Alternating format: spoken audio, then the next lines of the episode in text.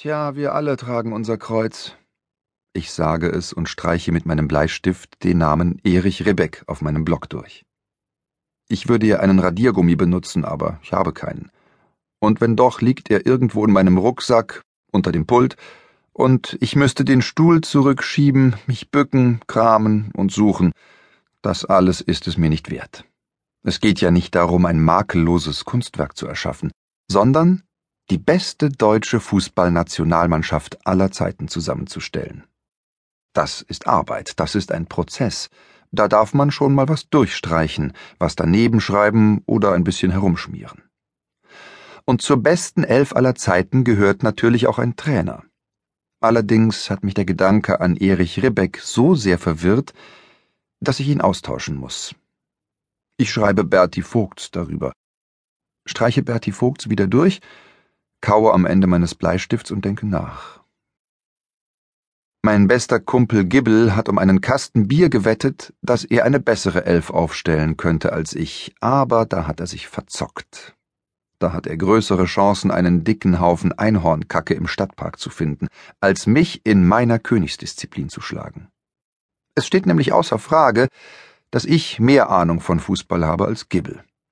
Er behauptet zwar immer das Gegenteil, aber objektiv gesehen. Ach ja, und nebenbei sitze ich den ersten Elternsprechtag meines Lebens ab. Zugegeben, als Schüler habe ich meine Mutter mal zu einem begleitet. Das war in der fünften Klasse. Danach täuschte ich allerdings immer wieder ominöse Krankheiten vor, zum Beispiel Schmerzen im Hüftbereich oder Körperteillähmungen, Stiche im Herzen, so in der Art. Ich wollte einfach nicht mehr mit. Es war eine so bedrückende Langeweile, die hatte mich schon als Zehnjähriger zu Boden gezwungen. Außerdem konnte ich fast jedes Wort mitsprechen. Zu faul, zu verträumt, hört nicht zu, quatscht zu viel. Aber vor allem zu faul. Dann doch lieber wegen meiner Scheinbeschwerden ein paar Stunden im Krankenhaus auf den Befund des Herzspezialisten warten und Bravo Sport lesen. Damals konnte ich ja nicht ahnen, dass diese Veranstaltung aus der Lehrerperspektive noch einschläfernder ist. Ich bin so unglaublich müde und kolossal gelangweilt, es ist kaum in Worte zu fassen. Natürlich liegt das zu einem großen Teil auch daran, dass ich mich gestern Abend mit meinem Lehrerkollegen Herbert zum Kommasaufen getroffen habe, bei diesem Spiel korrigieren wir Deutschdiktate unserer Schüler und müssen bei jedem Kommafehler einen Sambuka trinken. Bei unseren Klassen keine allzu gute Idee, da prinzipiell eher ins Blaue geraten wird. Und mit einem ordentlichen Kater ist es nun mal nicht so einfach, am Elternsprechtag die Augen aufzuhalten und zuzuhören. Würde ich die Mannschaftsaufstellung nicht machen, wäre ich garantiert vor einer Stunde weggenickt. Mein bis hierhin brutalster Müdigkeitsschub kam am frühen Nachmittag, kurz nachdem ich die Klinke der Klassenzimmertür heruntergedrückt und meine dritte Aspirintablette eingeworfen hatte. Wegen der fast vollständig mit Grammatikregelpostern verklebten Fensterscheiben war es etwas dämmerig im Raum, und die umherfliegenden Kreidepartikelchen erzeugten einen nebligen Dunst über dem verklebten PVC-Boden. Das leise Klacken der kaputten Heizung war das einzige Geräusch, das ich wahrnahm. Ich stand bestimmt zwei Minuten apathisch im Türrahmen. So gespenstisch war der Anblick. Mit dem Wissen, dass hier die nächsten drei Stunden Dutzende Eltern auf mich einreden würden, wurde es noch gruseliger. Doch ich hatte keine Wahl. Ich betrat den Raum wie so ein dusseliger College-Student in einer Szene aus einem amerikanischen Horrorfilm, bei dem man denkt, wieso geht der Typ jetzt da rein? Da ist er doch selbst schuld. Bevor der Elternsprechtag angefangen hatte, war ich mit meinen Kräften also schon am Ende. Dabei musste ich heute gar nicht so viel unterrichten, und mit gar nicht so viel meine ich praktisch überhaupt nicht. Es ist Mittwoch und da habe ich dieses Schuljahr nur eine einzige Stunde. Deutsch in Klasse 6. Letzte Woche war die Klassenarbeit. Wir sind mit dem Stoff durch, es gibt nicht mehr viel zu tun, also habe ich irgendeinen Film über Wühlmäuse in den DVD-Player geschmissen. Das war nicht wirklich anstrengend, und trotzdem. Sie muss mal erklären. Ich komme zu mir, hebe den Kopf und sehe in zwei verfinsterte Augenpaare. Keine Ahnung, was ich gerade mal erklären soll. Allerdings wurde dies heute schon mehrmals gefordert und ich habe immer das Gleiche gesagt. Ja, klar, Frau, ähm, aber sehen Sie es doch mal von meiner Seite. Und nicht so subjektiv, hätte Erich Ribbeck höchstwahrscheinlich noch hinterhergeschickt. Doch er ist nicht hier und kann mir nicht helfen. Ich unterdrücke ein Gähnen und überlege, was ich darüber hinaus noch antworten könnte, auch wenn ich es langsam leid bin. Es zieht sich wie ein roter Faden durch den gesamten Elternsprechtag. Immer muss ich irgendwie was ändern, irgendwen mehr fördern, irgendetwas erklären. Dabei bin ich doch nur Lehrer auf einer Gesamtschule, die mitten im gefürchtetsten sozialen Brennpunkt von Wanne-Eickel liegt. Und Wanne-Eickel ist für sich alleine genommen ja schon ein sozialer Brennpunkt. Wir reden hier über einen Brennpunkt im Brennpunkt. Die meisten Eltern sprechen nur gebrochenes bis vollkommen unverständliches Deutsch, einige sind erst gar nicht erschienen, alle anderen sehe ich heute zum ersten Mal.